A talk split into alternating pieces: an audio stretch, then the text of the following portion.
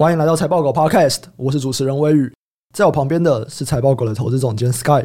Hello，大家好。你们现在收听的啊是财报狗 Podcast 每周财经时事放大镜的单元。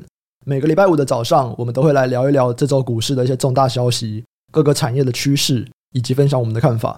那这礼拜小东西比较多啦，我们聊一下碳中和这个议题哦，然后他们相关的产业当然是钢铁跟水泥。然后我们也会来聊一下苹果发表会，然后路易莎要挂牌，以及 Gogoro 可能要去美国 SPAC 上市。那我们会来聊一下这几个议题。那里面有一些在我们录的当下，其实很多资讯还正要公布而已。那我们这些东西可能今天就先聊一下我们的粗浅的想法啦。那如果后续他们一些记者会啊、发表会，如果有更明确的资讯，然后我们就是有趣的，我们之后再来聊一聊。首先啊，我们先来聊几个比较小的东西好了。苹果发表会，想不到吧？想不到我说小东西，竟然是个苹果发表会。不会，今年真的是妈的小苹果。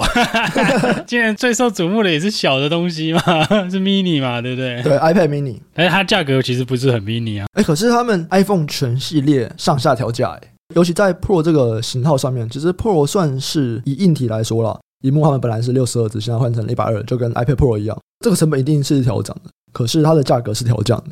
所以其实我觉得想换机的人，哎，应该还是会换。像现在普遍啊，如果你去看一些三 C 的 YouTube 频道，他们在讲的时候，其实他们都会提到说，如果你想换十二，很多人会说你不一定要买到 Pro，你可能买十二就够了。可是当现在十三的时候，大家都会说，哎，如果你只是想要换，你就是要买到十三 Pro 以上，因为十三 Pro 它在一些镜头或者是在荧幕上面，其实算是一个还不错的提升。当时我买 iPad Pro，我没有买 iPad 最主要的原因，就是因为刷新率，就是因为一百二十赫兹跟六十赫兹的差别。我觉得要很要求的人才看得出来啦，蛮多人看不出来就是。这边的话，我觉得蛮有趣，是因为 iPad 的话，你去手写的那个差异，我自己觉得蛮明显的。可是手机它没有手写的需求嘛，那这样子的差别，我不太确定明不明显。可是我有一些在用 Android 手机的朋友，他们是觉得很明显啊，有可能是一些比较重度的手机玩家，或者是你有一些玩游戏的需求才会感觉到。那倒是有可能，因为其实，在苹果发布会之前呐、啊，很多人就觉得说这次的 iPhone 一定没有搞头。当然是爆料消息听起来没有搞头，再来就是哎，供应链全部都没有反应。那出来的结果的确啦，是没有什么太令人兴奋的消息。可是单纯讲售价调降。然后 Pro 有提高它的那个荧幕的刷新率，这两点其实我就觉得你要说它是多差，我也不太相信。我觉得它应该还是会卖的很不错诶，就没什么特别的啊，不会亮丽啊。我对这个怀疑哦。我觉得应该还好，因为我觉得就是 nothing new 啊。你讲真的话，十二有什么 new 吗？就是说你前一代如果特别多人买啊，下一代就会比较不好。我的原因就是这样子而已啊。你说有什么这非常大的要进吗？我觉得也还好啊。我觉得 iPhone 现在已经不是那种每出一代你都会很想换。十三 Pro 还有一个功能吗？就它不是有那个动态追踪焦距吗？就是把人像模式放到影片里面。很多人会说这个东西一般人根本就用不到，对不对？可其实我这个功能啊，我在看一些欧美的一些 YouTuber，他们想要这个功能已经讲很久了。他们从相机开始有人像模式之后，他们就一直在提说，如果今天你拍影片也可以有人像模式，对他们拍摄来说是非常方便的。今天它真的出来了，我想如果这个功能表现得不错，很多 YouTuber 就会去使用这个功能。然后你知道，就是在看这些 YouTuber 的人就会看到说，哇，他们的手机用这个功能感觉很方便了。那我是不是也想要去换？就是那种 YouTuber 业配的感觉，置入的感觉。我自己觉得在这方面来讲，行销说不定是有帮助的。就是它不会到劝退，所以想换的人还是会换，至少是平均值以上的一个选择啦。嗯。很多人会说，哎，你看他们的供应链，其实目前不管是什么营收表现啊，什么都没有起来嘛，所以很多人就会说，哇，这次的 iPhone 可能没有什么太大的亮点。可是，一部分也是因为供应链生产这边也是遇到了一些问题哦，就是之前有一些疫情嘛，水灾啊什么 各种各样的问题啦。但因为这次好像比较早拉货啦，回到正常，去年比较晚拉货了。那当然还有一些就是所谓天线的差异嘛，这次好像就是会配比配比较多的毫米波的手机啦。那这也是这一次 supply chain 比较大家有比较在讨论的一些点就对了。嗯，好，那接下来我们来聊一下这周我觉得比较重点可以关注的主题好了，就是这个碳中和。碳中和我们其实在几个月前就有讲过一次了嘛，那那一次其实就是整个钢铁大涨的那个时候。但其实接下来啊要进到钢铁的传统旺季，然后中钢前几天有那个公布他们最新的盘价嘛，他们的确是有调涨这个盘价。那整个钢铁因为碳中和的这个需求就是要环保嘛，所以不管是钢铁啊，或者是水泥啊，其实在中国那边，他们都有一些政策在限缩他们的产能。那当然，你限缩产能情况下面，留下来的那一些厂商，他们就会收回嘛，你竞争对手变少了，就会市占率变多，然后获利可能会变得更好。哎，中国水泥很像已经涨了不少了，对不对？对啊，回涨了不少了。嗯，信大的法说会其实他也有提到，在七八月的时候，因为受到那个大陆雨季的冲击啊，所以七八月的营收都是呈现年衰退。可随着雨季结束啊，那接下来就是基建案啊、公共工程都要进入到赶工期，所以信大的法说他们就说，哎，第四季的表现应该会很不错。这个其实是水泥的日常啦，对他讲这个每一年都嘛这样，其实就是没雨季了，那个封面会一路往上移啊，就是大家雨季时间不一样，那你看你的省份在哪个地方，你就会受到这个影响，就是水泥比较难运嘛，通常那时候就不会有人要拉货啦，那开工也会比较少，因为下雨天比较难施工嘛。需求通常都会递延到就是下一季嘛，或者是说就是雨季结束那几个月份吧。今年比较不一样的，应该就是我们前面讲到的，因为碳中和，所以要开始整治水泥跟钢铁重点产业。以中国的水泥产业来说啊，九月份广西的水泥就要减产六百万吨，然后云南的水泥要在八月的产量基础上面再压减八十趴以上。这整个限量生产的东西，就会让供需开始产生变化了。虽然说需求跟往年一样，但是今年的供给跟往年就不太一样了。没错，因为碳中和这东西其实关联的其实就是这个能源嘛。你去烧这些煤啊，在产生热能过程之中排碳就会变多嘛。其实就是对能源消耗进行控制啦，直接关产能最快嘛。那现在看起来，中国上半年定的目标，哎，大家都没有达标啊，所以有很多省份被 highlight 了。被 highlight 的这些地方，它马上就被政府最近就开始强力的管制，因为大家要这个达到中央的目标啦，就是大家被调控就对了。所以你也看到很多产能被关停了，看起来水泥的产量应该是会下降不少，尤其是这些能耗上半年没有达标的省份。我这边看钢铁也是，欸，钢铁的下半年总减产的目标是六千万吨，所以钢铁的上半年减产状况还 OK 吗？还是跟水泥一样，也都没有达标？钢铁我没有每个省啦，水泥我比较详细的，就是有蛮多没达标。不过说实在的，这个啊能耗强度低进度的这个预警啊，应该是整个省份，就不管你是什么行业的啦。哎、哦，其实红灯跟黄灯是三分之二，就高于一半啦，所以这个很容易被管控了。你水泥被管控，通常钢铁应该也会被管了。烧一样的东西啊，你就烧动力煤嘛。也有人说我们这个是用电炉厂啊，对，但是这个整体来看啦，煤为主要动力嘛。在这几个省份，那能耗高的产业就要小心了。哎，那如果我们来讲投资的话，我们目前还可以继续关注钢铁跟水泥吗？因为他们其实今年三四月都涨不少了。没有啊，水泥有回啊。对，水泥回来了，可是历史上面来讲，它还是算高啊。跟过去的大循环比啊，你以今年来看的话，其实今年是小的水泥厂会比较多啦。那大的水泥厂就台泥、亚泥嘛，就其实价格就顶在那边啦，操作是比较困难。不过看起来这个东西是可以追踪的啊，因为我觉得这个产能压减这种事情，就是你在它这些数据都还没有达标之前啊，应该会蛮猛的。你就可以去关注说这些特定区域的水泥公司，它的水泥的价格有没有疯狂的上涨就对了。因为看过去了几次的压减产能的经验，诶，到年底的时候，哦，那个价格的上升幅度有时候常常会超乎预期的，对。所以不管是水泥还是钢铁，大概都是这样想法，你都会觉得说，哇，这个减产其实影响都会非常大。只是目前的价格也不是说，哎，真的很甜的价格。你投资公司的股价来看的话，其实不是非常好的价格啦。但是这是没有考虑，就是说，如果你是大厂，然后你当地的小厂全部都被关停的状况之下了，所以你可以去关注这个东西。因为如果报价真的就这样子一路上去了，哎，那这些股价还是会反应的。哎，那我再来问一个，因为虽然他们的股价都上去了啊，可是如果你直接去看营收，哎，营收还没什么动，哎，那营收什么时候才会开始反映这件事情呢？下个月啊，它是这个月才涨的。我说的是在碳中和，他们那些小厂要在减产的部分，因为他们不是三四月都涨不少了嘛，对不对？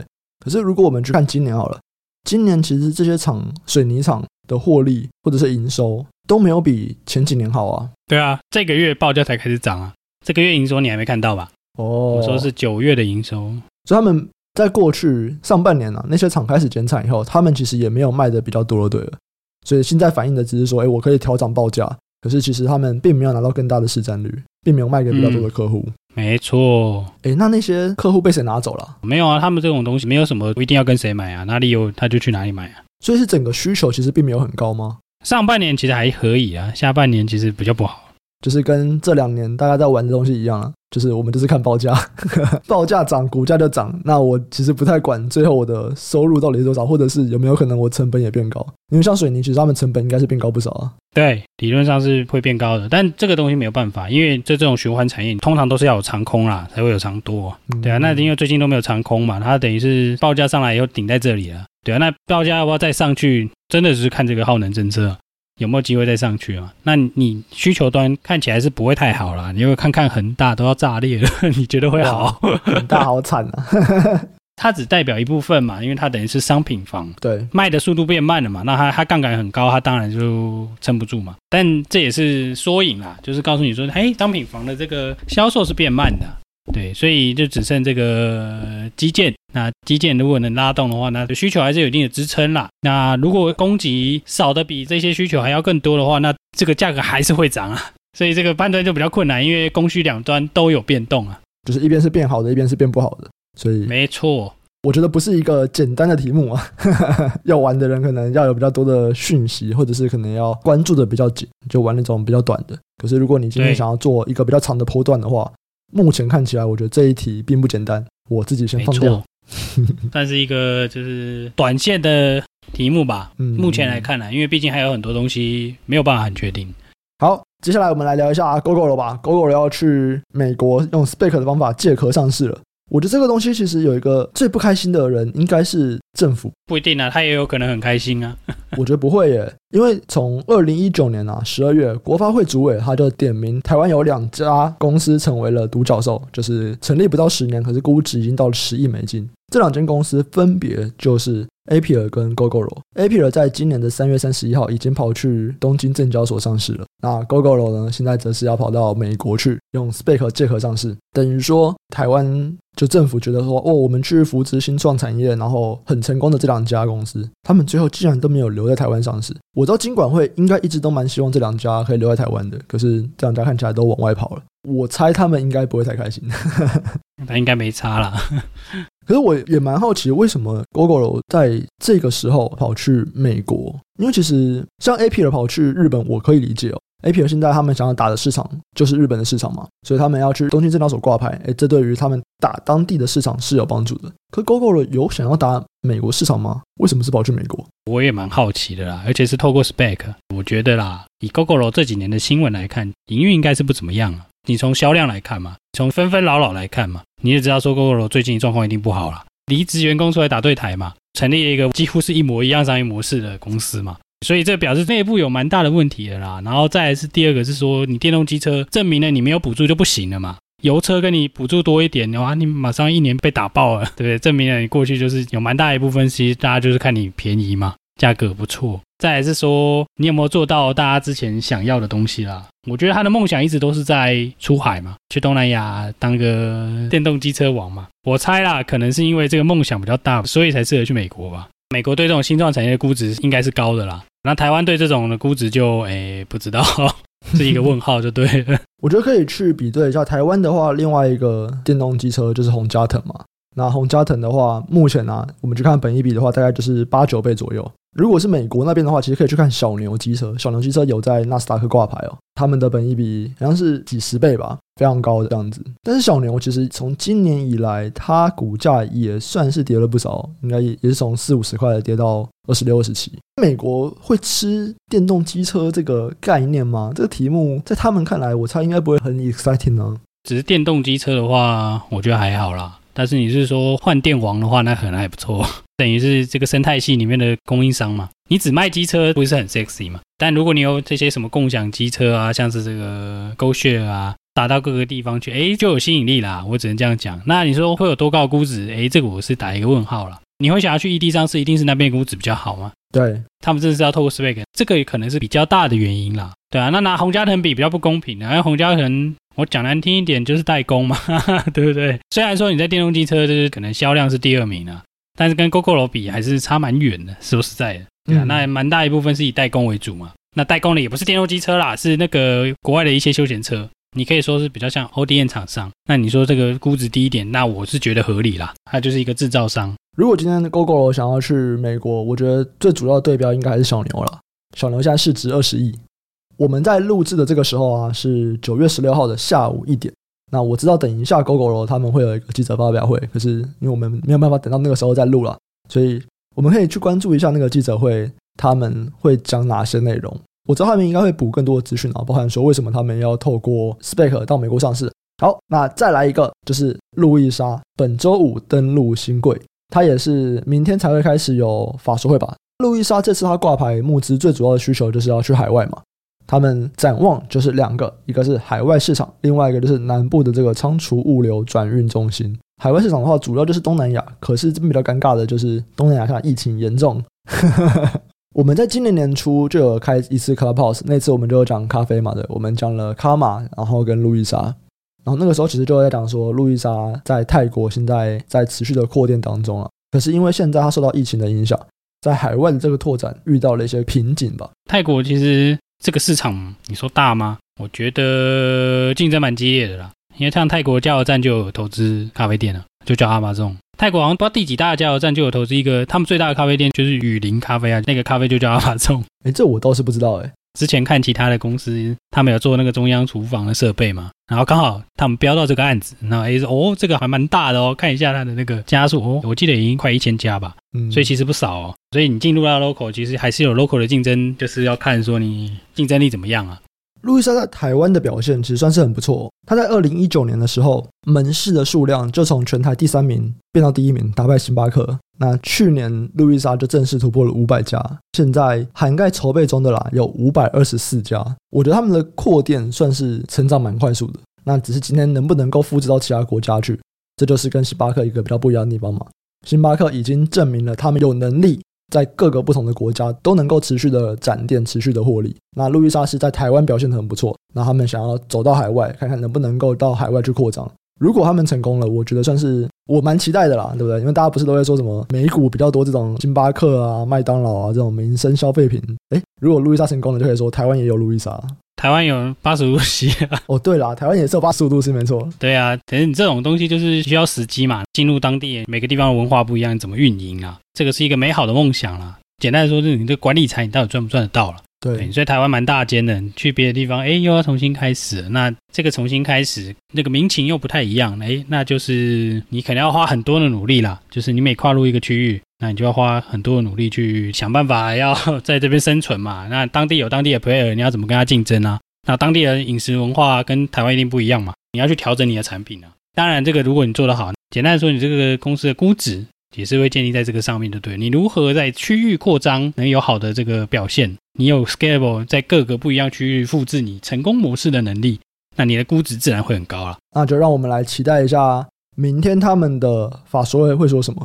然后我自己也是蛮期待，想要知道路易莎他们在一些海外的策略啊，他们遇到的一些问题。然后他们想要怎么样去解决？如果有路易莎的人听到这一集，然后有意愿来分享的，也，欢迎来联络我们，好不好？我非常非常的有兴趣啊！是啊，是啊，我们也关注很久了，对，我觉得很有趣啊。那等于是蛮短时间内台湾串起了一个有趣的产业吧。虽然说这个产业一直都有，但是它是这几年突然有一个转变，然后有几个新的 player 突然就长大了。嗯。不管是路易莎，或者是很多人拿来比较的卡玛，其实我觉得很有趣啊，都会想来听一下他们的成长故事是什么。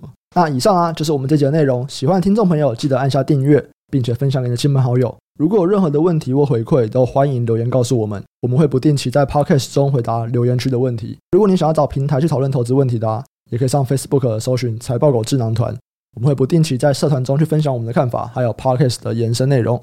那今天这集就先到这边，我们下集再见，拜拜，拜拜。